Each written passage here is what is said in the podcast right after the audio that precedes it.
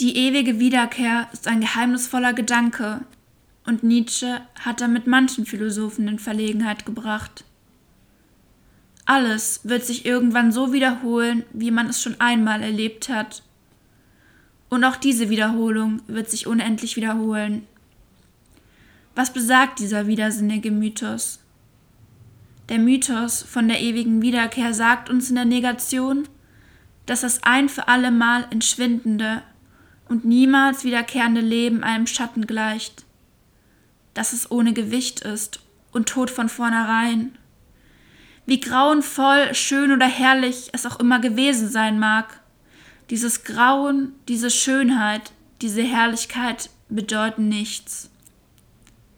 Wir brauchen sie ebenso wenig zur Kenntnis zu nehmen wie einen Krieg zwischen zwei afrikanischen Staaten im 14. Jahrhundert, der am Zustand der Welt nichts verändert hat, auch wenn in diesem Krieg 300.000 Schwarze unter unsagbaren Qualen umgekommen sind. Wird es an diesem Krieg der beiden afrikanischen Staaten etwas ändern, wenn er sich in der ewigen Wiederkehr unzählige Male wiederholt? Gewiss, er wird zu einem Block, der emporragt und überdauert, und seine Dummheit wird nie wieder gut zu machen sein. Wenn sich die französische Revolution ewig wiederholen müsste, wäre die französische Geschichtsschreibung nicht so stolz auf Robespierre. Da sie aber von einem Ereignis spricht, das nicht wiederkehren wird, haben sich die blutigen Jahre in Worte verwandelt, in Theorien und Diskussionen. Sie sind leichter geworden als Federn und flößen niemanden mehr Angst ein. Es besteht ein gewaltiger Unterschied zwischen einem Robespierre, der in der Geschichte nur ein einziges Mal aufgetreten ist, und einem Robespierre, der ewig wiederkehrt, um den Franzosen den Kopf abzuhaken. Sagen wir also, dass der Gedanke der ewigen Wiederkehr eine Perspektive bezeichnet, aus der die Dinge uns anders erscheinen, als wir sie kennen. Sie erscheinen ohne den mildernden Umstand ihrer Vergänglichkeit. Dieser mildernde Umstand hindert uns nämlich daran, ein Urteil zu fällen. Wie kann man etwas verurteilen, das vergänglich ist? Im Abendrot leuchtet alles im verführerischen Licht der Nostalgie. Vor kurzem habe ich mich bei einem unglaublichen Gefühl ertappt. Ich blätterte in einem Buch über Hitler und war von manchen Fotografien ergriffen. Sie erinnerten mich an die Zeit meiner Kindheit. Ich bin während des Krieges aufgewachsen. Einige meiner Verwandten sind in Hitlers Konzentrationslagern umgekommen. Was aber bedeutet ihr Tod angesichts dieser Fotografien von Hitler? Die in mir die Erinnerung an eine vergangene Zeit meines Lebens wachgerufen haben. An eine Zeit, die nicht wiederkehren wird. Diese Aussöhnung mit Hitler verrät die tiefliegende moralische Perversion einer Welt, die wesentlich auf dem Nichtvorhandensein der Wiederkehr begründet ist, weil in einer solchen Welt alles von vornherein verziehen ist und folglich auch alles auf zynische Weise erlaubt. Herzlich willkommen zu unserer neuen Podcast-Folge. Heute haben wir uns ein Buch ausgesucht, was uns beide schon sehr geprägt hat über die Jahre und zu dem wir wirklich viele Infos und Interpretationen gefunden haben. Und zwar Die unerträgliche Leichtigkeit des Seins von Milan Kundera. Ähm, ich habe eine ganz süße Geschichte dazu, wie ich auf das Buch kam. Und zwar ähm, im Elternhaus meiner Mutter, also wo ich früher gelebt habe, starb im unteren Geschoss eine alte Dame und ich durfte mir dann am Bücherregal ähm, von ihr ganz viele Bücher aussuchen. Und da habe ich einfach das nach dem gegriffen, ich glaube wegen dem Cover, und habe es dann lieben gelernt. Und ich habe das, glaube ich, in meinem Leben jetzt schon zigmal verschenkt an Leute zum Geburtstag, weil ich einfach das so wichtig fand und so krass, das Buch. Und Jule hat es auch zufällig gelesen, deswegen wollten wir heute darüber sprechen. Und in der Literatur AG, die ich damals in der Schule besucht habe, von der ich auch schon mal erzählt habe, haben wir sogar einen ganzen Abend mal zu diesem Buch gestaltet. Mit Gästen und Lesungen. Ja, also es hat irgendwie mein Leben immer begleitet. Und Ja, ich glaube, dir geht's auch so. Ja, auf jeden Fall. Und ich denke auch viele andere haben das wahrscheinlich schon gelesen. Das heißt, ich glaube, wenn man das gelesen hat, ist es auch super interessant, weil wir ja auch viel über das Buch diskutieren. Und ja, und also diejenigen von euch, die es auch gelesen haben, äh, uns würden dann auch natürlich eure Meinung über das Buch sehr interessieren. Ja, auf jeden Fall. Genau. Ähm, ich wollte, ich sehe hier gerade 2015 in meinem Buch stehen. Da habe ich das irgendwie ah, okay. entdeckt. Cool. Ähm, Schreibst du immer deine ähm, irgendwie. Namen ins Buch? Ich glaube, wenn ich es ausgeliehen hatte. Also nicht immer, aber lustig. Cool. Ich, hatte das auch in der Schule so oft dabei, glaube ich. Deswegen. ähm, auf jeden Fall wollten wir jetzt als erstes starten mit einer kurzen äh, Biografie zum Autor, Milan Kundera. Um, ja, das ist einfach wichtig für den weiteren Verlauf und auch sehr, sehr spannend. Also Milan Kundera wurde 1929 in Brünn geboren. Das ist im heutigen südlichen Teil von Tschechien. Er wuchs in einer intellektuellen Familie auf. Sein Vater war nämlich Musikdirektor an der Hochschule und er schrieb schon im Gymnasium Gedichte. Nach dem Zweiten Weltkrieg war er als Jazzmusiker und als Arbeiter unterwegs und schlug sich damit rum. Und er ähm, startete dann sein Studium zu Musik- und Filmwissenschaften und Literatur an der Karls-Universität in Prag. Nach seinem Studium wurde er dann auch Professor an der Filmakademie und machte seine ersten Veröffentlichungen. 1948 trat er sehr euphorisch, wie viele andere Intellektuelle, in die kommunistische Partei ein des Landes. Aber schon zwei Jahre später wurde er von dieser ausgeschlossen, wegen individualistischen Neigungen. Das geschah eigentlich mehreren. Später trat er übrigens dann nochmal bei, dazu komme ich noch.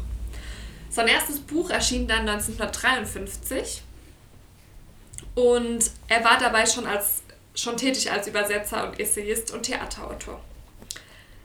Er wurde dann bekannt durch sein dreiteiliges Prosawerk Das Buch der lächerlichen Liebe, was zwischen 58 und 68 entstand. 67 brachte er das Buch Der Scherz heraus, das habe ich auch schon gelesen. Darin ähm, setzt er sich mit dem Stalinismus auseinander. Während der Zeit des Prager Frühlings in Tschechien, beziehungsweise der Tschechoslowakei früher, war er Teil der Reformbewegung des Prager Frühlings, also er war für diesen reformierten Kommunismus. Aber nach dem Niederschlag des Prager Frühlings durch die Sowjetunion ähm, wurde er eben verbannt. Also er verlor seine, Doz seine Dozentur, nennt man das so? Dozentur? Ja. Naja. Er, äh, seine Bücher wurden verbrannt, er durfte nicht mehr publizieren. Genau, 1970 kam dann das Publikationsverbot. Und dann wanderte er nach Frankreich aus, wo er bis heute in Paris lebt mit seiner Frau. Und da schrieb er dann weiter. Er bekam nämlich auch noch einen Lehrauftrag in Frankreich, in Rennes zuerst. Genau, und dann wurde ihm Ende der 70er Jahre die tschechische Staatsbürgerschaft entzogen, aufgrund von dem Buch Das Buch vom Lachen und Vergessen. Genau, er war dann eben kein tschechischer Staatsbürger mehr. Und dann fing er auch an, auf Französisch weiterzuschreiben. Und genau. Das bekannteste Werk von ihm, Die unerträgliche Leichtigkeit des Seins, das wir behandeln, erschien 82 noch auf Tschechisch.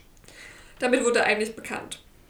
Denn zu ihm als Person ist ganz interessant und zwar, er verschwindet vollkommen als Person hinter seinem Werk. Also er möchte auch gar nicht in die Öffentlichkeit treten.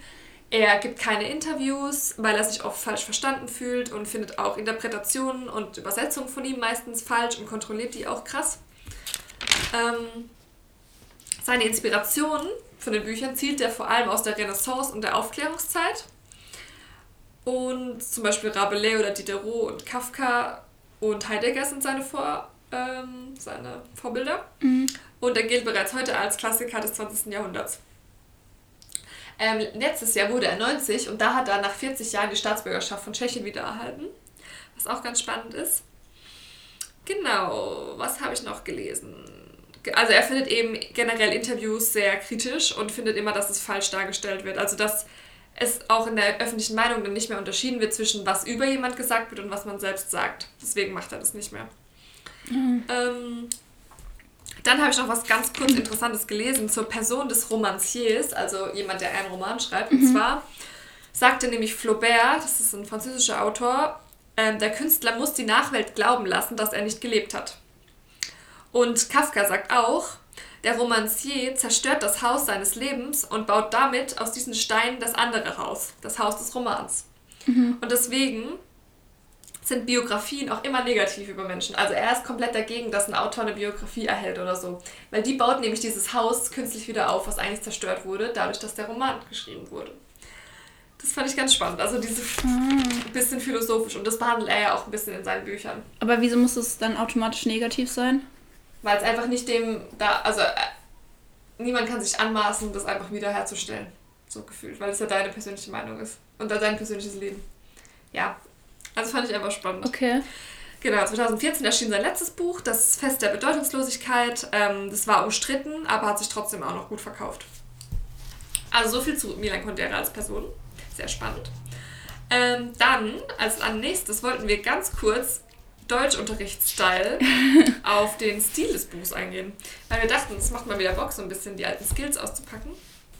Und zwar kann ich sagen, dass der Roman, den wir heute behandeln, ähm, sehr kurze Kapitel hat. Meistens nur ein paar Seiten und die sind entweder Szenen aus der Handlung oder politische Abhandlungen oder Essays, also auch so ein bisschen Hinterfragungen.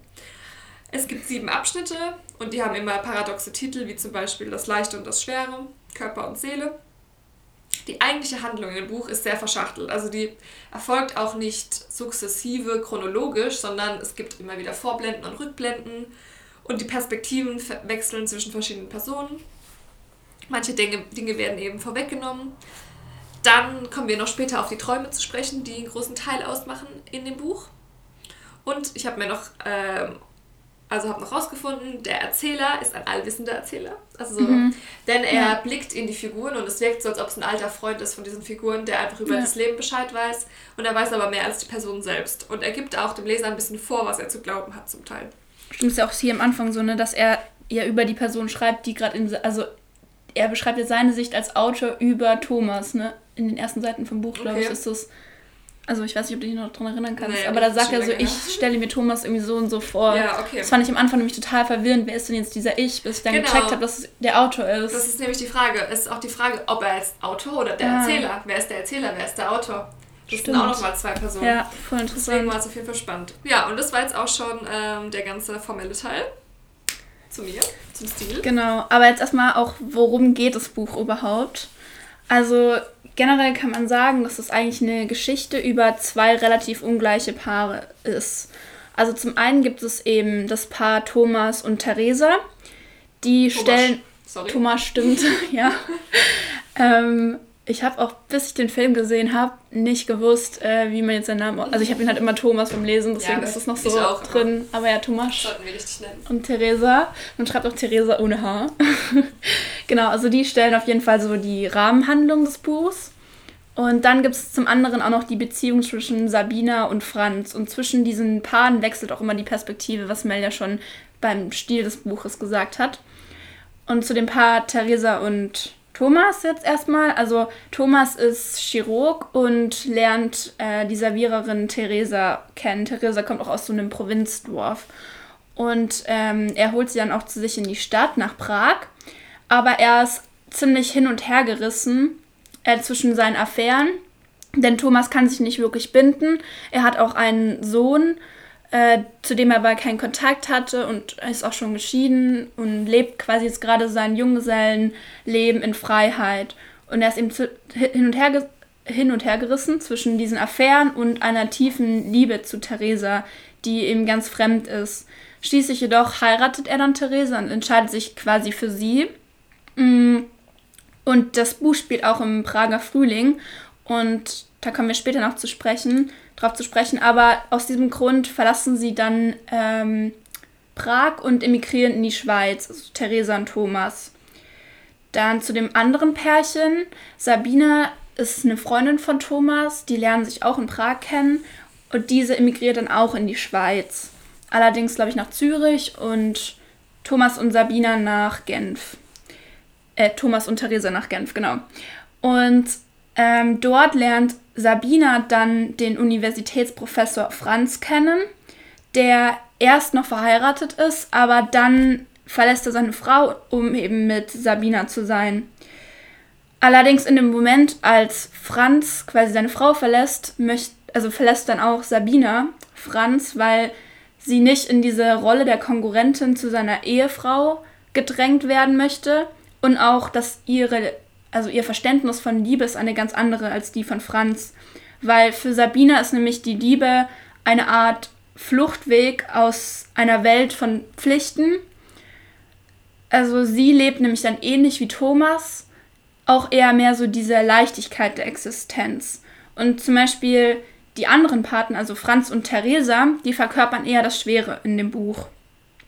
Denn Theresa liebt Thomas auch vorbehaltlos und vollkommen, also das ganze Buch über. Aber Thomas hat weiterhin auch während deren Ehe Affären. Und deswegen hat äh, Theresa sehr viele Albträume, weil sie das dann doch sehr belastet. Aber trotzdem kann sie Thomas nicht verlassen. Äh, auch in der Schweiz äh, wird, hat Thomas weiterhin Seitensprünge und Theresa kann einfach das nicht mehr aushalten. Und aus diesem Grund verlässt sie dann die Schweiz und geht wieder zurück äh, nach Prag in das Land der Schwachen. Aber Thomas kann dann eben auch nicht komplett unabhängig von Theresa sein und folgt ihr dann ein wenig später auch wieder äh, nach Prag zurück, was aber für ihn auch dramatische Folgen hat, weil man muss, also sie sind ins Exil geflohen nach ähm, in die Schweiz und bei der Rückreise mussten sie ihre Pass, äh, ihre Pässe abgeben. Ja, und dann möchte Thomas auch wieder arbeiten in äh, Prag, verliert aber dann seine Stellung als Arzt, äh, weil er quasi gegen das Regime etwas veröffentlicht hat und er möchte seine Veröffentlichen Veröffentlichung nicht widerrufen.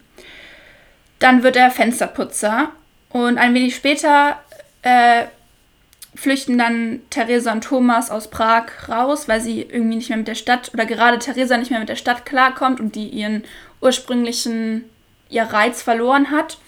Und dann gehen sie aufs Land. Genau, und quasi das ganze Buch über hinweg gibt es eben zwei verschiedene Kräfte.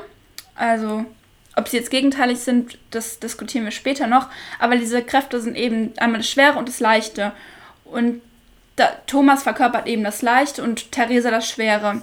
Und bis zu dem Moment eigentlich, bis sie in das Dorf ziehen, ähm, gibt es immer Konflikte und sie versuchen sich immer irgendwie ja einzupendeln. Und dann haben sie es endlich geschafft, in dem Moment, als sie auf dieses Dorf ziehen, weil sie eben gemerkt haben, dass diese Kräfte sich doch ausgleichen irgendwann und wie man das Gleichgewicht zwischen diesen Kräften findet und dass sie eben ohne einander nicht sein können und dass auch ähm, die eine Kraft nicht stärker ist als die andere und beide Kräfte zusammen nur noch, äh, also nur stark sind, wenn das irgendwie Sinn macht. Super schwer zu erklären. Genau. Ähm, was kann man noch sagen? Genau, Thomas äh, stellt eben auch so einen Widerspruch, also, oder der Widerspruch von Thomas Persönlichkeit wird auch in diesem Buch dargestellt, äh, weil er eben einmal, ja, emotional zu seiner Frau treu ist, aber andererseits immer wieder zur körperlicher Untreue mit anderen Frauen neigt. Genau, und das war es, glaube ich, so zum Inhalt, weil wir möchten jetzt auch nicht zu viel spoilern. Aber genau, also was man vielleicht auch noch sagen kann, ist, dass das Buch generell äh, die Fragen beleuchtet, was es eben heißt, also das Gefangensein in seinem menschlichen Dasein, in seinen Trieben und auch seinen Gefühlen und eben diese Phänomene von Leichtigkeit und Schwermut.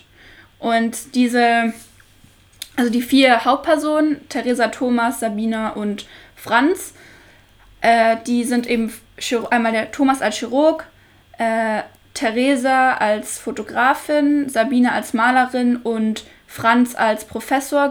Also die repräsentieren eben die Intellektuellen von Prag und auch eben diese Hauptakteure des Prager Frühlings, die dann eben auch zu den äh, Hauptleidtragenden des sowjetischen Gegenschlags äh, geworden sind. Was war denn eigentlich jetzt genau der Prager Frühling? Das, das finde ich auch ziemlich äh, wichtig nochmal zu erläutern, weil das Buch sich eben auch darum dreht und immer wieder auch politische Ein und Einblicke äh, bietet, da es einfach eine sehr zentrale Rolle in diesem Buch einnimmt. Also damals im Prager Frühling hat eben Alexander Dubček, glaube ich, spricht man ihn aus, oder? Das weiß ich nicht. Ja, ich glaube so irgendwie.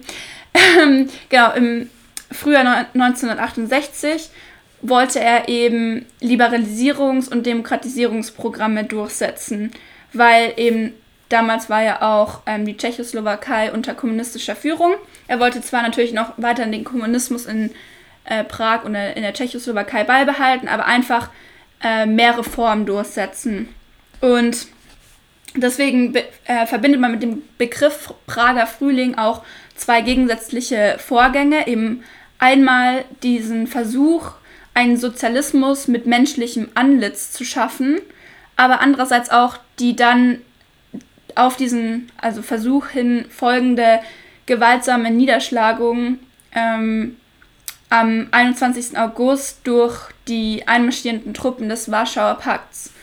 Denn diese Invasion dauerte dann sieben Tage an.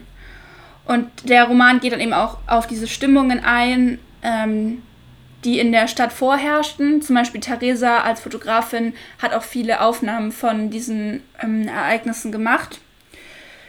Ähm, und auch wieder, um auf diese zwei Ideale zu kommen, also Schwere und Leichtigkeit. Zum einen mal eben diesen, diese eine Sorglosigkeit und Leichtigkeit während des Prager Frühlings, dass man eben gehofft hat, dass Reformen kommen. Das soll eben das Leichte sein. Aber auch das Schwere, dass auf das Leichte hin diese, äh, der Einfall der Truppen des Warschauer Pakts folgten. Und dann danach nahm es eben, äh, ja, war die war es nicht schön für die ähm, Tschechoslowakei, was dann darauf folgte, denn das war dann eben ein militärisches Regime, was weiter die Stadt oder das Land kontrollierten und die auch regelmäßig irgendwelche Regimegegner ähm, ja, zur Strecke bringen wollten und ein inhaftierten, äh, sodass natürlich auch viele Menschen ins Exil flohen. Und es war einfach deutlich brutaler nochmal, als es davor war.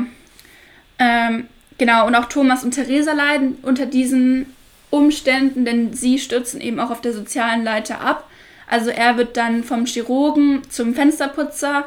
Ich habe ja schon gesagt, wegen seinen regimekritischen Äußerungen, die er dann aber auch nicht zurücknehmen wollte und deswegen seinen, seinen Job verloren hat. Mm, dann aber auch äh, Theresa, die von der Pressefotografin zur Bäuerin äh, ja, hinabgestuft worden ist, wenn man das überhaupt so nennen kann. Aber ich glaube, ihr wisst, was ich meine. Stimmt. Ähm, es gibt ja jetzt keins irgendwie besser oder schlechter, aber so jetzt nur mal vom nach sagen wir Normen so. Ja, nach vom akademischen so in dem Sinne. Ähm, genau und das diesen sozialen in Anführungszeichen Abstieg, der war eben ganz typisch damals ähm, in den 1970er Jahren für die tschechischen Intellektuellen. Genau. Ähm, dann auch das Thema Exil ist sehr wichtig. Wurde ja auch schon angesprochen, dass Sabina, Thomas und Theresa alle drei ins Exil gingen. Und Kundera ja auch. Also das, vielleicht hat er das da auch irgendwie mit verarbeitet mit dem Buch. So ging es nämlich eben vielen Intellektuellen damals. Und der Westen, also sie flohen ja eben die Schweiz, was ein westliches Land quasi ist, äh, wird zwar oft als Land der Freiheit und damit auch wieder einer gewissen Leichtigkeit dargestellt, allerdings wird dann dieses Bild in dem Roman auch wieder mh, mm, ja, ein bisschen widerlegt, weil doch äh, in dem Exil die Protagonisten sehr viel leiden und quasi sehr viel, sehr viel Schweres wieder auf ihn lastet. Ähm, Genau, dann nochmal zum Kommunismus, wie der beschrieben wird. Also der wird quasi als eine geistige Lehre beschrieben. Also ein Reich des totalitären ähm, Kitsche Kitsches. Kitsches, oh Mann. Kann man eigene Notizen nicht mehr lesen. Und aus am Computer. Ähm, ja, genau. Und ja, er, Kundera definiert auch das als ein übertriebenes ästhetisches Ideal, aus dem quasi der Zweifel und kritisch oder jeder Zweifel und kritische Geist verbannt wird. Ähm, und man sagt eben auch, oder er sagt, beschreibt eben auch, dass es ein System ist, in dem das Individuum seiner Persönlichkeit beraubt wird und sich dem entmenschlichten Kollektiv unterwirft.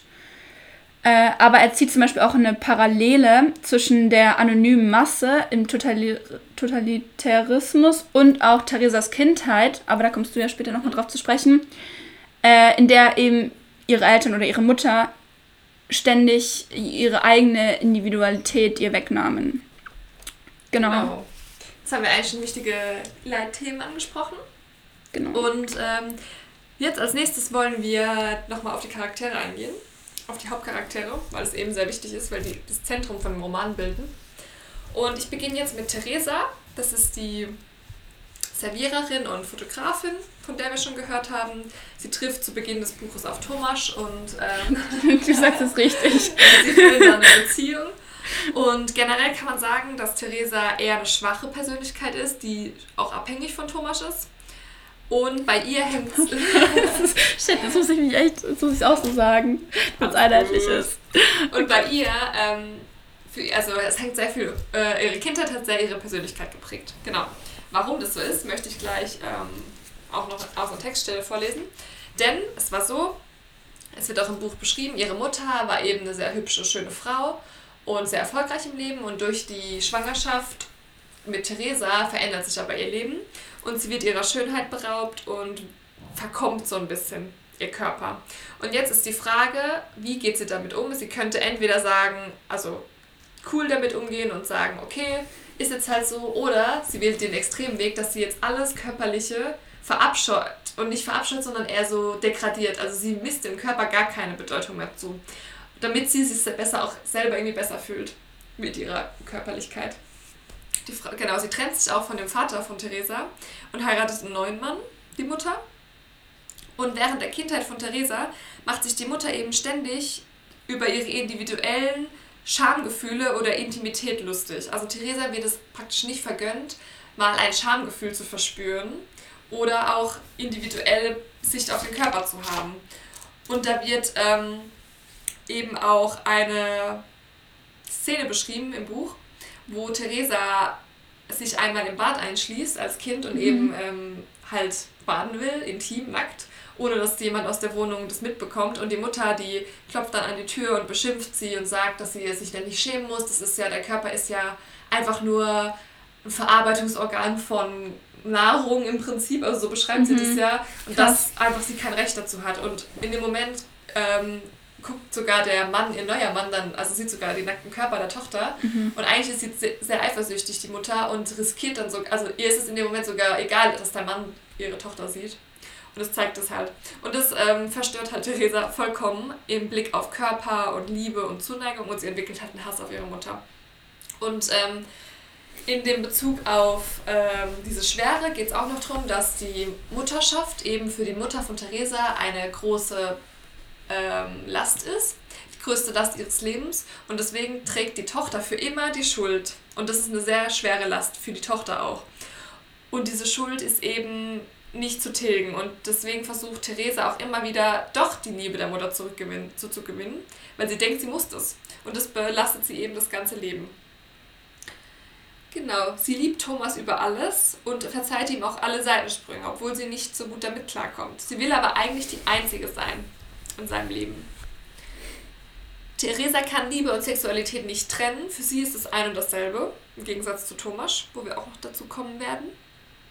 Sie ist auf der Suche nach wahrer Liebe und etwas Höherem. Und sie charakterisiert auch die Moral im Buch im Gegensatz zu Thomas.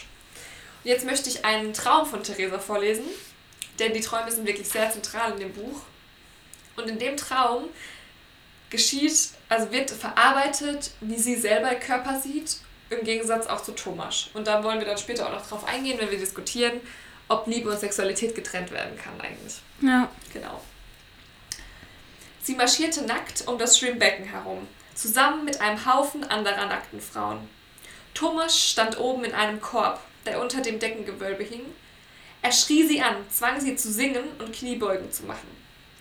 Wenn eine Frau eine falsche Bewegung machte, erschoss er sie. Ich möchte nochmals auf diesen Traum zurückkommen. Das Entsetzen fing nicht in dem Moment an, als Thomas den ersten Schuss abgab. Es war von Anfang an ein Albtraum. Nackt mit anderen nackten Frauen im Gleichschritt zu marschieren. Das war für Theresa ein Urbild des Entsetzens. Damals, als sie bei der Mutter wohnte, durfte sie sich nicht im Badezimmer einschließen. Die Mutter wollte ihr damit sagen, dein Körper ist wie alle anderen Körper. Du hast kein Recht auf Scham, du hast keinen Grund, etwas zu verstecken, das in gleicher Form milliardenfach existiert. In der Welt der Mutter waren alle Körper gleich und marschierten im Gänsemarsch. Seit der Kindheit war die Nacktheit für Theresa das Zeichen der erzwungenen Uniformiertheit des Konzentrationslagers, das Zeichen der Erniedrigung. Es gab noch etwas Entsetzlicheres ganz zu Anfang des Traumes. Alle Frauen mussten singen, nicht nur ihre Körper waren gleich, in gleichem Maße entwertete, tönende Mechanismen ohne Seelen, sondern die Frauen freuten sich auch noch darüber. Eine jubelnde Solidarität der Seelenlosen. Die Frauen waren, zu, waren glücklich, den Ballast der Seele, diesen lächerlichen Stolz, diese Illusion von Einzigartigkeit abgeworfen zu haben und einander völlig zu gleichen. Theresa sang mit ihnen, jedoch ohne Freude. Sie sang aus Angst, die Frauen könnten sie töten, wenn sie nicht mitsänge. Was aber hat es zu bedeuten, dass Thomas auf sie schoss und eine nach der anderen tot im Schwimmbecken fiel? Die Frauen, die sich über die Gleichheit und Ununterscheidbarkeit freuen, feiern im Grunde ihren bevorstehenden Tod, der ihre Gleichheit absolut setzen wird. Der Schuss ist nichts anderes als der glückliche Abschluss ihres makaberen Marsches. Aus diesem Grunde brechen sie bei jedem Pistolenschuss in fröhliches Lachen aus, und während die Leichen langsam im Wasser versinken, wird ihr Singen noch lauter. Warum ist es ausgerechnet Thomas, der schießt, und warum will er auch Theresa erschießen?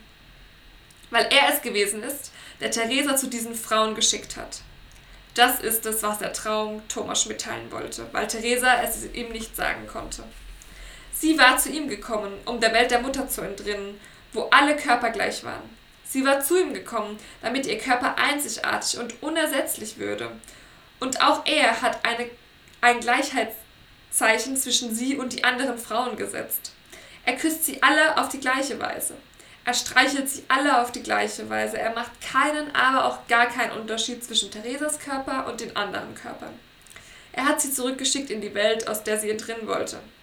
Er hat sie nackt mit anderen Frauen marschieren lassen. Genau. Krass. Ganz kurz stand hier ja jetzt gerade, was Thomas der Traum sagen will, aber ich glaube, sie träumt ihn trotzdem, aber erzählt ihm davon. Ja. Und deswegen, also sie, sie sagt ihm nicht direkt, was sie fühlt, aber über den Traum, weil es war jetzt ja nicht Thomas Traum, oder? Nee, nee, das, das war Theresas. Genau. Ich glaube, mehr muss man dazu auch gar nicht mehr sagen. Wir können direkt auf seinen Charakter eingehen. Also, wollen wir nicht noch sagen, oder hast du dir irgendwie Gedanken gemacht, was es bedeuten könnte? Also ich finde, es wird ja eigentlich schon komplett beschrieben, was es bedeutet. Oder findest du, da gibt es noch mehr? Also es gibt natürlich noch viel mehr, aber wir haben auch noch sehr viel zu belabern. Ich wollte das jetzt nur so exemplarisch okay. darstellen. Ja, also aber wenn du jetzt einen direkten krass. Gedanken dazu hast, ich finde das einfach ein krasses Bild. Also. Ja, voll. Das ja, könnte man auf jeden Fall. Also für sie ist es, also es zeigt ja ganz klar eben, dass er halt eben Sexualität und Liebe nicht, äh, dass er es trennt. Genau. Und dass für ihn Körper einfach nur ein Körper ist. Genau, deswegen Körper ist er gleich und so, ja, das stimmt. Und deswegen ist für ihn Fremdgehen auch nicht schlimm, weil es einfach nur ein körperlicher Akt ist. Und das ist aber für sie natürlich sehr schlimm, weil sie ist nur eine von vielen ja, für ihn. Ja, das stimmt. Das Zumindest körperlich ist halt. Ja, körperlich, genau. Da ist sie halt das eine von vielen. Aber genau, weil emotional ist nämlich Theresa ja schon was anderes für ihn. Ähm, weil, genau, eigentlich hat nämlich Thomas sogar Angst vor Frauen. So würde ich ihn analysieren. Er hat, also er ist, oder er wird im Buch als sehr selbstbewusst im Umgang mit Frauen zwar beschrieben, also dass er Frauen immer anspricht und auch sehr schnell zur Sache kommt, aber eben nur im körperlichen. Und vor dem Emotionalen hat er aber, glaube ich, eigentlich Angst vor Frauen. Und das ist bei Theresa dann, glaube ich, so der Unterschied, weil sie eben die erste ist, wo er auch emotional wird.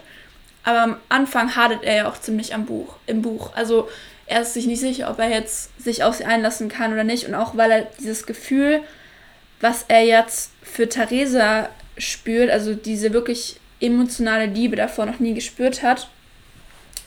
Genau, und was ja auch schon jetzt öfter gesagt worden ist, oder was wir schon öfter gesagt haben, war, dass eben Thomas ja Liebe und Sexualität trennt, wozu Theresa nicht in der Lage ist. Und deswegen lebt er also polygam auch. Äh, das heißt, er hat zwar nur eine ähm, emotionale Beziehung mit Theresa, aber ja mehrere körperliche Beziehungen. Dennoch liebt er Theresa bedingungslos Und zum Beispiel für ihn ist auch Liebe mit äh, einer Frau einzuschlafen. Und das konnte er eben vor Theresa nicht. Und das wird auch, ich finde, es wird nie im Buch richtig beschrieben, ähm, was Thomas jetzt fühlt. Nicht so wirklich. Also nicht so klar und deutlich. Es kommt nie irgendwie so zur Sprache, Thomas liebt Theresa. Äh, oder es gibt nicht diese in Anführungszeichen süßen Momente zwischen den beiden. Aber ich finde, mir ist es total deutlich geworden, schon gleich am Anfang des Buches, dass er ja immer geht, äh, bevor ja, man schläft. So. Mhm. Er verlässt die Frauen immer. Und bei Theresa äh, liegt er einfach neben ihr und äh, die schlafen zusammen und das ist für ihn was komplett Neues. Mm, ja, und ist ja irgendwie, keine Ahnung, würde ich sagen, wahrscheinlich auch so, weil wenn es rein körperlich ist, ist es ja. Ja, das ist auf jeden dann, Fall der Unterschied. Dann, das ist schon der Unterschied. Dann würdest du, vielleicht brauchst du dieses Zusammenschlafen nicht und so. Ja. Und weil es schon was viel Intimeres ist. Das ist eigentlich eine größere Hürde, genau, klar. Mhm. Genau. Ähm, ja, und er beschreibt eben auch zum Beispiel Therese, oder in seinen Augen ist Theresa achtsam und zärtlich. Und auch dieses Körbchen, das weißt du, wie das genau immer noch Mit dem Moses. Genau. Also er beschreibt am Anfang, dass Theresa zu ihm kommt, wie Moses im Fluss damals im Körbchen. Also ja. er wurde ja ausgesetzt von der Mutter in der Bibel, war das nicht genau, so? Oder er treibt so. dann zu der neuen Mutter. Und ja. deswegen ist es für ihn fast so eine göttliche Eingebung. Und es hat so was sehr Spirituelles, dass er dann endlich diese Liebe trifft, ne? Ja, genau. Und dieses, genau, dass er sie beschützen muss und das so ein ja, schützenswertes ja. Wesen ist, aber auf der anderen Seite verletzt er sie ja dauernd. Ja, genau. Also das war so zu Thomas. Ähm, genau, jetzt vielleicht nochmal kurz auf die anderen beiden, mhm. Also die ja auch ein Pärchen darstellen. Das ist eben fast ein bisschen umgedreht, was ich auch ziemlich gut finde, weil ich finde, sonst würde man schnell das Gefühl bekommen, ah, das ist diese typische, in Anführungszeichen, wieder äh, Geschlechterrollenbild, so, was man von der Gesellschaft bekommt. So, der Mann ist der Starke, der äh, kann viele körperliche Bindungen eingehen und die Frau ist die Schwache, die dem Mann unterwürfig ist. Aber so ist es eben gerade nicht. Und in dem zweiten, also bei dem zweiten Pärchen, Sabina und Franz, ist es sie nämlich die in Anführungszeichen Starke, die sich entschieden hat, ohne einen festen Freund zu leben. Mm, und die sagt auch, um weiterzukommen im Leben, oder das Leben ist, um weiterzukommen, wie eine Reise sie führt eben auch eine Freundschaft mit Thomas, aber die beiden sind auch sexuell. Mhm. Also das typische so Freundschaft plus und so. Und sie ist dann aber auch nicht die Person, die dann irgendwie Gefühle so für Thomas in dem Sinne entwickelt, was ich auch total gut finde, dass mal die Frau mhm. nicht so wie die Anhängliche dargestellt wird. Mm, sie hat nämlich auch mehrere Geliebte und sie, also sie kann Liebe und Sexualität trennen, Vielleicht nicht ganz in dem Maße wie Thomas, aber ja, sie trennt es auf jeden Fall. Mehr als zum Beispiel jetzt Theresa. Und Franz hingegen ist jetzt auch wieder der, der Schwache, äh, der das Unwirkliche liebt. Er hat eine Affäre mit Sabina und daraufhin verändert auch sein ganzes Leben für Sabina. Also er verlässt seine Frau. Auch er trennt wie äh, Theresa Liebe und Sexualität weniger. Und ja, genau das war so zu den Charakteren. Ähm, Jetzt können wir schon in die Interpretation starten. Yay! genau, gucken wir mal, was wir. Also, das ist halt auch so ein bisschen von uns natürlich überlegt. Ähm, ein paar Sachen haben wir recherchiert, aber ja, wenn da irgendwer dann Feedback dazu hat oder es anders sieht, würden wir uns natürlich total freuen, ähm, darüber, also über eure Interpretation zu hören. Ähm, ja, mit was sollen wir anfangen? Sollen wir mit dem. Dualismus? Ja, ist ja. egal, oder? Ja. Genau, also jetzt, wo wir schon so viel über äh, Körper und Seele gesprochen haben, können wir ja gleich mal mit dem, ähm, diesem Prinzip, diesem philosophischen Prinzip, das damals René Descartes, Mel hat mir auch noch gesagt, wie man es ausspricht, ähm, ja, aufgestellt worden ist, und zwar dieser Dualismus von Seele und Körper.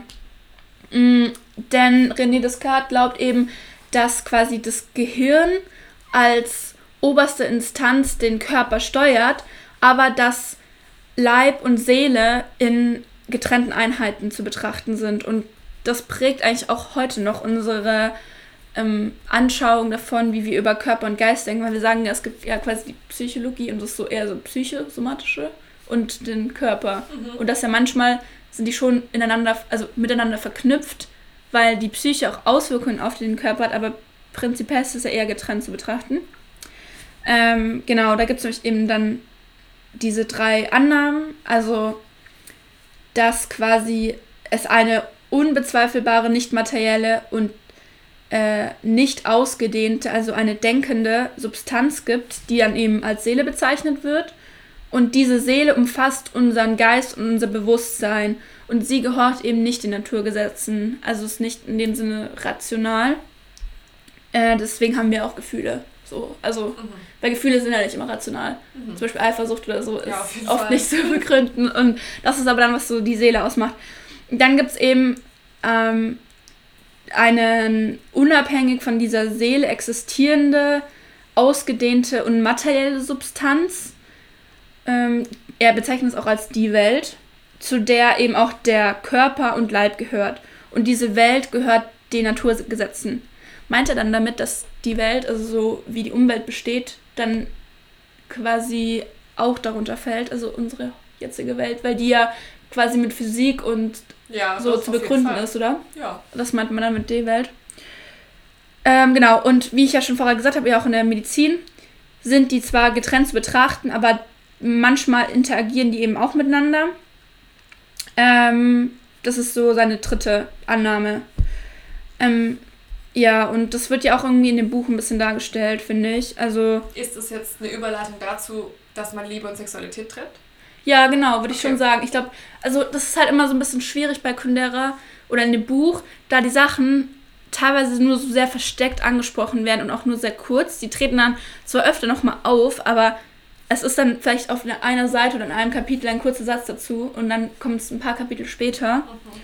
Aber ich denke, das wird, also ich denke, dass eben Thomas Liebe und Sexualität trennen kann, spricht eben dafür, äh, damit möchte Kundera diesen Dualismus von Seele und Körper ähm, darstellen. Darstellen, okay. genau.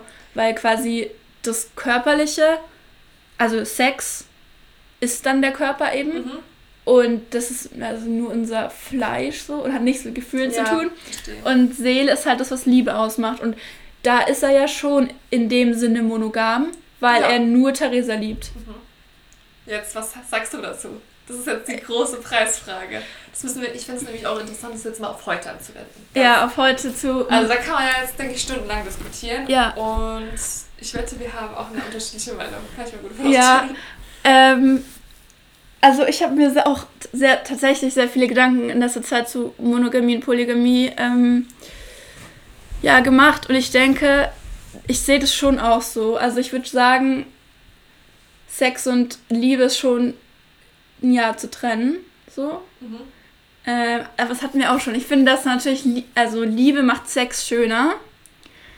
Äh, und auch oft, wenn wir einsam sind, dann denken wir, wir brauchen Sex, aber wir brauchen eigentlich nur Liebe. Ja. Und Menschen verknüpfen das halt eben voll oft miteinander.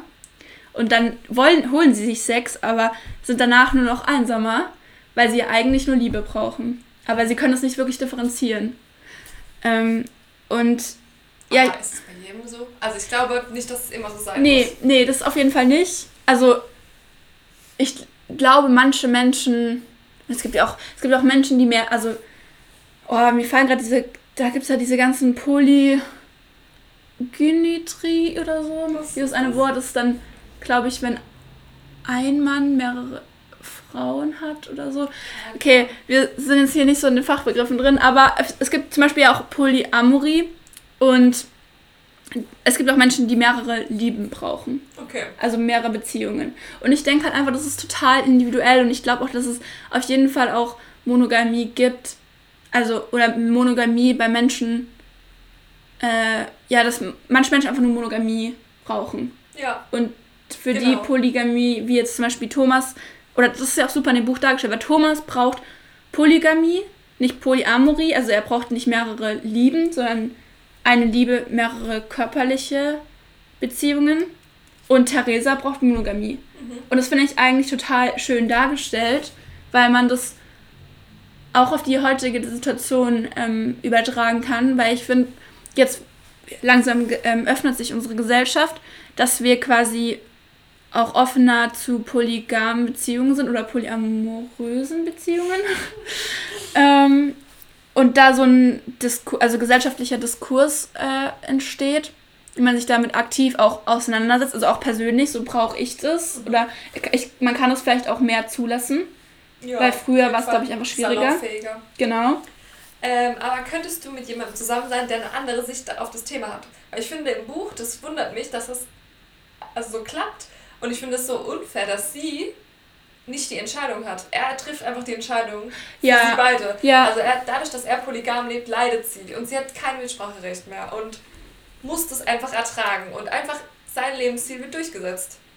Und sie leidet halt. Ja. Und ich finde, ich könnte das nicht. Also ich finde nicht, dass das eigentlich praktikabel ist. Und ich weiß ja. nicht, ob das so realistisch ist, ehrlich gesagt, im Buch. Nee, glaube ich auch nicht. Also, und ich glaube, das ist eben das Problem. Ich glaube, man, man kann auch nicht darauf schließen, dass jetzt alle Menschen polygam sind. Also man kann nicht annehmen, so, jetzt öffnen wir uns für Polygamie, aber und alle Menschen sind eigentlich polygam, das kann man, finde ich, auch nicht sagen, sondern jeder muss halt sein eigenes Modell sich überlegen. Und ich fände es zum Beispiel auch nicht gut, wenn, wenn jetzt unsere Gesellschaft nur weil es gerade irgendwie Trend und hip ist, ja. sagt, wir sind jetzt alle monogam und so, was, du bist noch nicht monogam, so polygam, du lebst noch, äh, polygam, genau. genau. Also so was, du lebst noch nicht polygam, das so, das finde ich ist ja auch nicht das Richtige, sondern man muss einfach für sich das, ähm, sich überlegen, was für einen das selbst das Beste ist und das mit dem Partner natürlich oder mit der Partnerin auch diskutieren. Und ich finde, das muss einfach in deren Beziehung passen. Aber dann wird doch die Partnersuche noch schwieriger, oder? Also es ist jetzt schon schwierig, glaube ich, für viele. Und wenn das noch ein neuer Faktor wird, dass du dann noch jemanden finden musst, der deine Einstellung teilt, dann finde ich es schwierig. Also ich bin gespannt, weil heute ist es ja schon fest, also heute muss man darüber noch nicht diskutieren oder so, weil es einfach irgendwie klar ist, dass es halt monogame Beziehungen gibt. Naja, finde ich also Muss man mittlerweile schon, schon oder? Okay, ich weiß nicht. Ich finde, also. es wendet sich halt schon ein bisschen mehr. Ja, jetzt. aber ich glaube, es macht es schon auch schwieriger. Das musst du schon, also es kommt so ein neuer Faktor dazu. Aber das finde ich echt gut. Klar, vielleicht werden die Leute glücklicher dadurch. Eben, weil ich glaube, dass davor war eben das Problem, dass man nicht darüber gesprochen hat.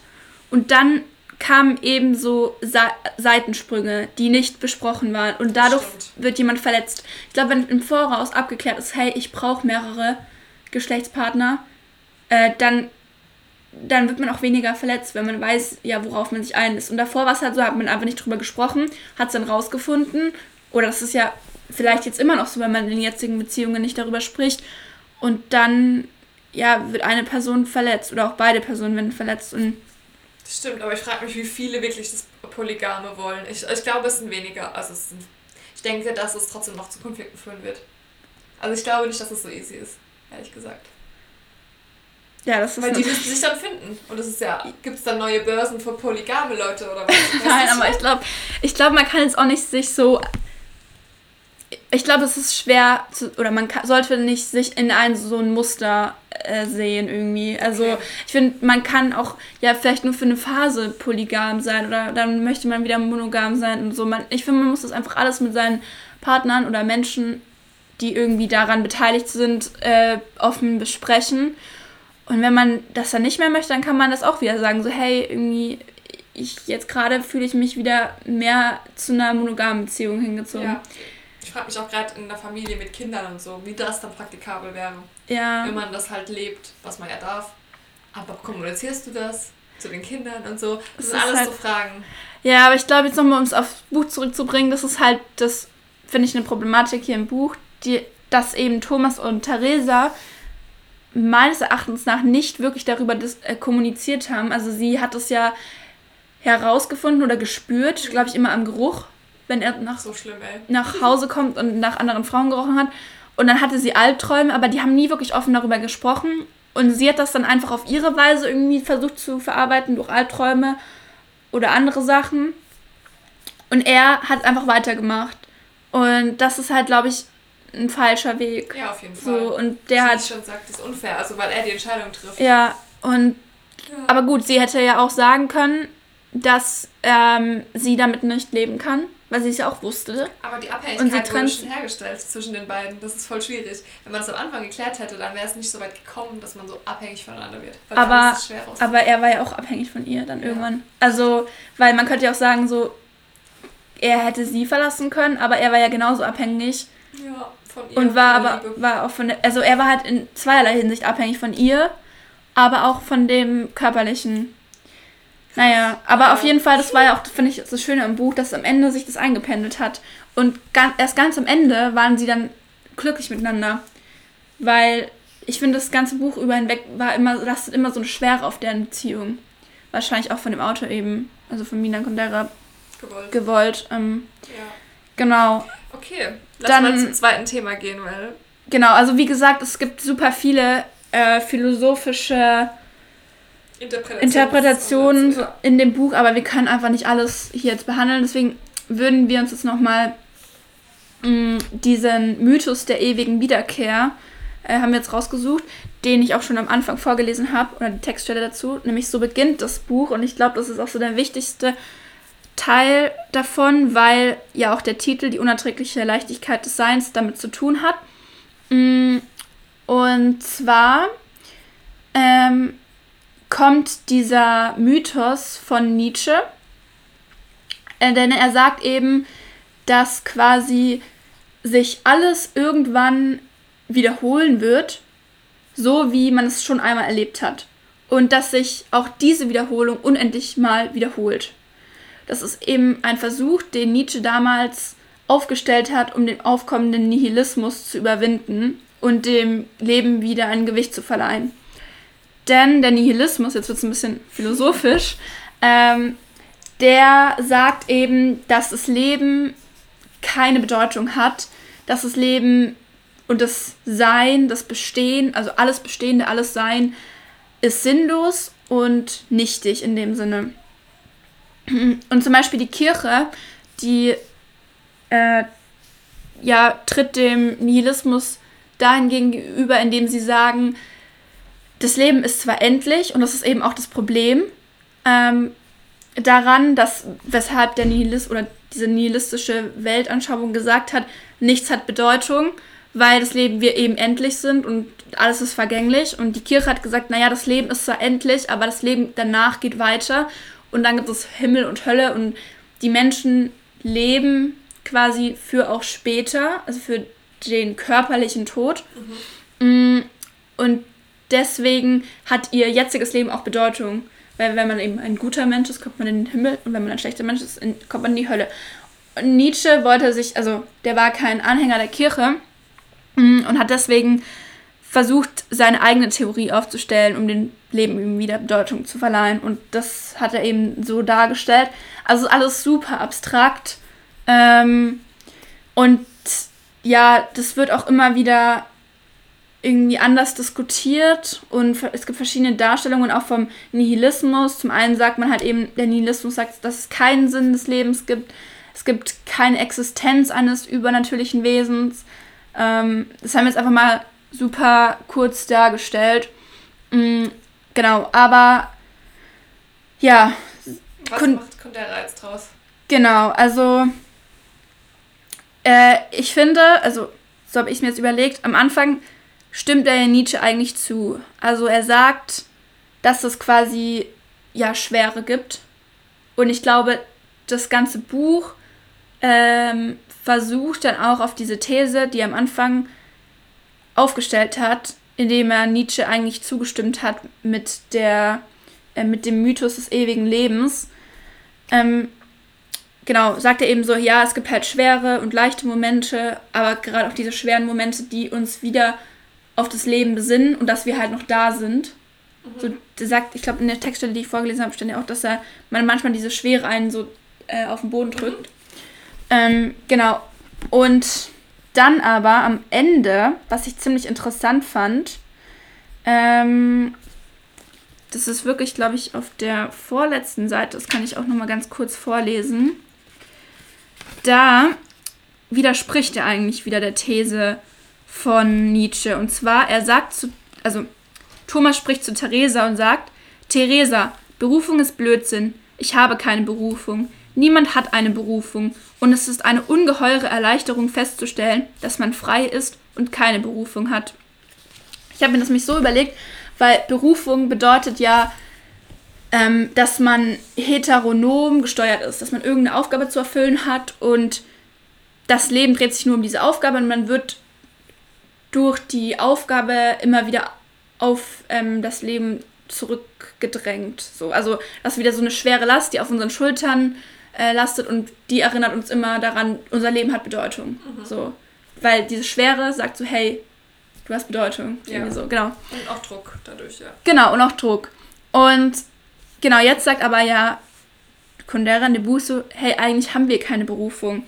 Und dann habe ich mich gefragt, ja, wie das denn sein kann, ähm, dass jetzt, also, weil ich finde jetzt, oh, das ist voll kompliziert, so philosophisch als das stellen, aber Berufung bedeutet für mich halt wieder so, dass es Bedeutung hat. Und wenn man keine Berufung hat, habe ich mir gesagt, sagt eigentlich so, dass es doch irgendwie alles so ein bisschen vergänglich ist. Ja. Ähm, Aber muss ja auch nicht. Genau, und jetzt ähm, würde ich halt sagen, dass. Ähm,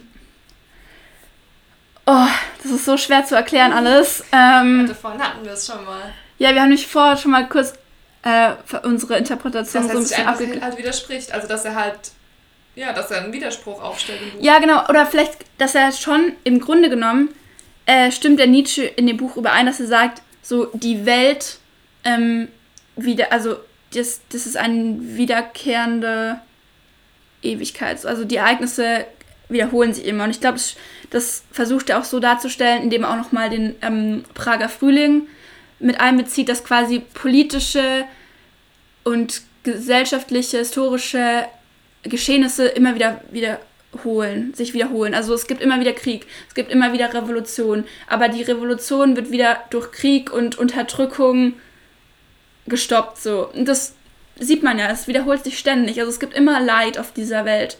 Aber ich glaube, dass Kundera versucht, so, und das sagt ja auch der Titel, die unerträgliche Leichtigkeit des Seins oder auch diese Leichtigkeit des Seins, dass Kundera sagt in dem Buch, er möchte dem Menschen und dem menschlichen Sein diese Schwere nehmen. Und sagt, dass wir quasi nicht diese Verantwortung haben, mm, weil unsere, unser Leben ist einfach zu kurz, um dass es sich, dass es sich wiederholt. So Geschichte, die ist ewig. Ja. Und aber unser Leben ist halt irgendwann vorbei. Äh, wir sind irgendwann tot und wir durchleben eigentlich jede Phase nur einmal und jede Entscheidung und jede Handlung kommt nur einmal in unserem Leben vor. Und dass das ja eigentlich was Schönes ist, was unserem Leben äh, Leichtigkeit Leichtigkeit, gibt. Genau, und jetzt vielleicht nochmal, warum findest du aber, dass es dann hier unerträglich, ähm, also die, das heißt ja im Titel die unerträgliche Leichtigkeit Genau. des Seins, also das heißt nicht die Leichtigkeit des Seins, sondern die unerträgliche Leichtigkeit des Da Seins. kann man ja jetzt nochmal das Zitat hervorrufen, dass er sagt, dass du gar nicht weißt, ob das, was du gerade in diesem Leben machst, gut oder schlecht ist. Du kannst es nicht bewerten, weil es ist nur ein einmaliger Auftritt auf dieser Welt und du hast ja nicht mehrere Leben, um dann zu vergleichen. Da habe ich es gut gemacht, da habe ich es schlecht gemacht und du kannst dein Leben heute nicht so richtig einordnen und bewerten. Und das macht es auch unerträglich, weil du irgendwie doch ständig auf der Suche nach einem Sinn, glaube ich, bist. Also es ist zwar die Leichtigkeit, dass du weißt, ich habe keine Verantwortung, ich lebe einmal, ich bin nicht verantwortlich für den Krieg, ich bin nicht verantwortlich für die Geschichte, ich bin ein kleiner Schauspieler und dann bin ich wieder weg. Das ist eigentlich leicht, aber irgendwie ist es auch schwer, weil dadurch kein richtiger Rahmen gesteckt ist. Ich glaube, der Mensch sucht trotzdem nach einer Bedeutung. Das ist so, mit, das ist so in ihm drin. Und dadurch, dass du eben nicht vergleichen kannst zwischen verschiedenen Leben und keinen Vergleichswert hast, macht es das auch unerträglich. Also die Leitplanken Ja. fehlen dann so ein bisschen im Leben. Das stimmt. Ja. Ja, das ist auch voll interessant, weil ich habe davor nämlich ähm, das Café am Rande der Welt gelesen und das werden wir auch nochmal in dem Podcast besprechen, aber das ist, dieses Buch spiegelt jetzt eine komplett gegenteilige Ansicht dar, die eben sagt, wir haben eine Aufgabe. Ja. Es ist dann auch nochmal interessant, das zu vergleichen, weil ich habe jetzt auch mal mir versucht, Gedanken zu, darüber zu machen, wie ich das sehe und ich bin auch noch nicht so ganz äh, auf einen Schluss gekommen und ich finde eigentlich sagt der Titel irgendwie so alles. So die unerträgliche Leichtigkeit des Seins, was du jetzt auch gemeint hast.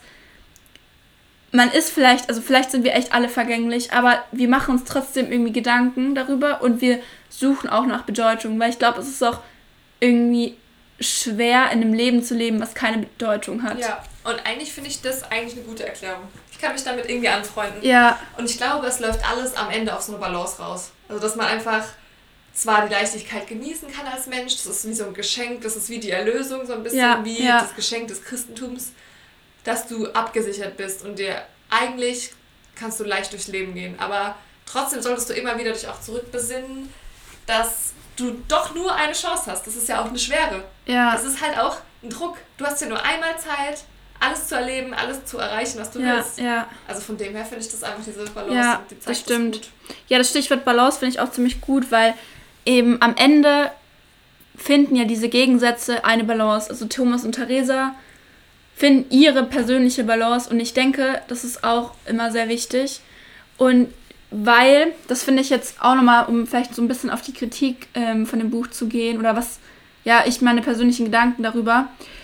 Ich finde, man kann nicht immer sagen, es gibt diese oder es gibt nur schwere und es gibt nur leichte.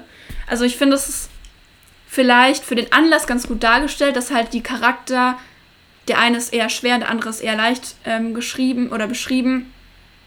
Ähm, aber generell würde ich sagen, es gibt nicht immer so Gegensätze. Ähm, nicht schwarz und weiß. Es gibt nicht schwarz und weiß, sondern ich finde irgendwie generell, das ist meine Ansicht, dass es im Leben nur grau gibt. Mhm. Und dass jeder von uns einfach sehr viel von vielen in sich hat. Und in Anführungszeichen, wenn man das jetzt wieder als Gegensatz beschreiben muss, auch viele Gegensätze in sich hat. Mhm. Und mir ist das manchmal zu kurz gekommen. Also manchmal versucht er, glaube ich, das auch so zu schildern, indem man er auch sagt, dass ja mh, mm, Thomas ein Widerspruch manchmal in sich selbst ist, indem er ähm, eben treu zu seiner Frau ist, aber auch irgendwie gleichzeitig nicht, also emotional treu, aber körperlich nicht untreu. Aber mir ist es dann doch manchmal ein bisschen, ja, okay. zu viel von. Zu schwarz-weiß. Genau, zu schwarz-weiß okay, so. Ähm, ja, total. Und. Ja, ich hätte auch noch ähm, generell eben die Kritik, was ich schon vorhin meinte, dass ich finde, dass es nicht so realistisch ist, dass die zusammenleben können. Also auf Dauer. Ich weiß nicht, also das wäre so meine Kritik, dass ich mir ja. das nicht vorstellen könnte, dass man mit so unterschiedlichen Vorstellungen von Sexualität und Liebe ein Leben zusammenführen kann. Ja. Das finde ich schwierig. Und was ich auch ein bisschen schwierig finde in dem Buch, einerseits ist es voll geil, dass immer so Denkanstöße kurz dargestellt werden, so Fetzen von Gedanken, ja, ja. von Theorien. Aber das macht es auch irgendwie verwirrend, muss man auch sagen. Also viele. Sachen sind sehr widersprüchlich und das finde ich manchmal auch ein bisschen fahrlässig, weil dann kann ja jeder immer irgendwas behaupten. Also es muss schon, finde ich, immer so einen inneren Zusammenhang haben. Mhm. Und ich finde, aber das macht es auch voll cool. Also das Buch ist ja auch gerade deswegen, kann man halt so viel reininterpretieren, weil es so viele verschiedene Fetzen da lässt. Aber ich kann auch verstehen, dass das ein bisschen zu viel sein kann, ehrlich gesagt. Ja, und es ist, mm, ja genau, manchmal fehlen, fehlen mir auch so ein bisschen diese intensiveren Gefühlsbeschreibungen, die man aus anderen Romanen vielleicht kennt. Ähm, und ich glaube, es ist ja auch so gewollt, weil er möchte ja auch gar nicht unbedingt diesen Roman so in das Zentrum stellen. Ähm, also er möchte gar nicht, dass quasi der Leser so krass mitfühlt. Das ist auch wie, was, was ich gelesen genau, habe. Genau, ja. wie in so einem Roman. Genau. Sondern das soll irgendwie schon auch so objektiv betrachtet ja. sein und mh, mm, was ja auch irgendwie gut ist, weil er auch damit eigentlich sagen möchte, es gibt kein gut und schlecht. Also damit quasi löst er eigentlich auch meine Kritik wieder so ein bisschen auf, dass, es, dass er zu sehr manchmal auf diese Gegensätze seinen Fokus legt, mm, weil man eben oft in Büchern ist es ja so, dass man so mit einer Person so voll mitfühlt. Ja. Aber ich könnte jetzt nicht zum Beispiel sagen, so, ich fühle jetzt voll mit Theresa mit äh, und Thomas ist ein total blöder Ehemann, okay. weil er ähm, immer fremd geht, sondern ich finde irgendwie so, ich kann bei keinem sagen, so, ich identifiziere mich total mit der Person oder ich fühle das nach. Ja. Oder ich bin voll auf deiner Seite, weil manchmal ja, ja, das stimmt. Sehe ich so, warum Thomas so handelt und manchmal auch, warum Theresa so handelt oder auch Sabina und Franz. Ähm, was ja eigentlich gut ist, aber manchmal ist es so, ja, muss man halt mögen, die Art und Weise vielleicht. Aber ich glaube, viele mögen das, weil ich kenne wirklich viele, die das gelesen haben und eigentlich jedem, den ich das in die Hand gedrückt hat, hat es irgendwie verändert oder so. Ja, gefühlt. ja. Und deswegen hat er schon was Einzigartiges geschaffen, finde ich. Und ich kann auch nur, also ich fand auch der Scherz sehr interessant. Das war noch mal ein bisschen, das war mehr auf Handlung. Also da könnte man ja. ganz anders drüber diskutieren. Das war so richtig ja. Handlung. Und ich möchte auch, ich habe hier noch eins da, die Unsterblichkeit. Ja. Das war der erste französische Roman.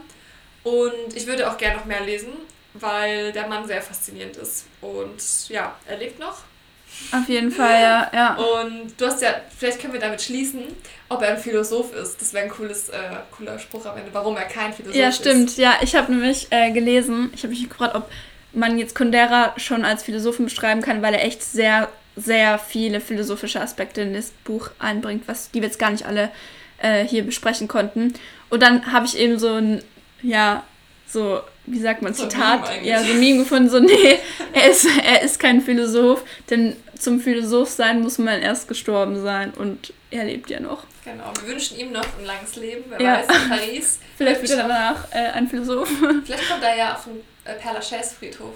Das wäre cool. Also, da liegen ja die ganzen, Ah, also viele okay. berühmte Leute in Paris. Ja, und mich würde auch interessieren, wo der lebt und wie der lebt. Ja, das stimmt. Das ist schon echt cool. Naja. Und wie er mit seiner Frau lebt. Ob er auch ein Thomas ist oder nicht. Ja, das auch ein cool. Thomas. Aber Ja, das erfahren wir ja nie, weil er keine Interviews gibt und keine Biografie Ja. veröffentlicht. Yes. Also bleibt es ein Geheimnis und wir bleiben am Ball. ja, Und das ist alles ein Mythos. Genau. Das Buch Freunde. und er. voll. Also lest es auf jeden Fall, es ist einfach geil. Kann man Genau. nicht anders sagen. Okay. Also dann, bis bald, ne? ciao, ciao.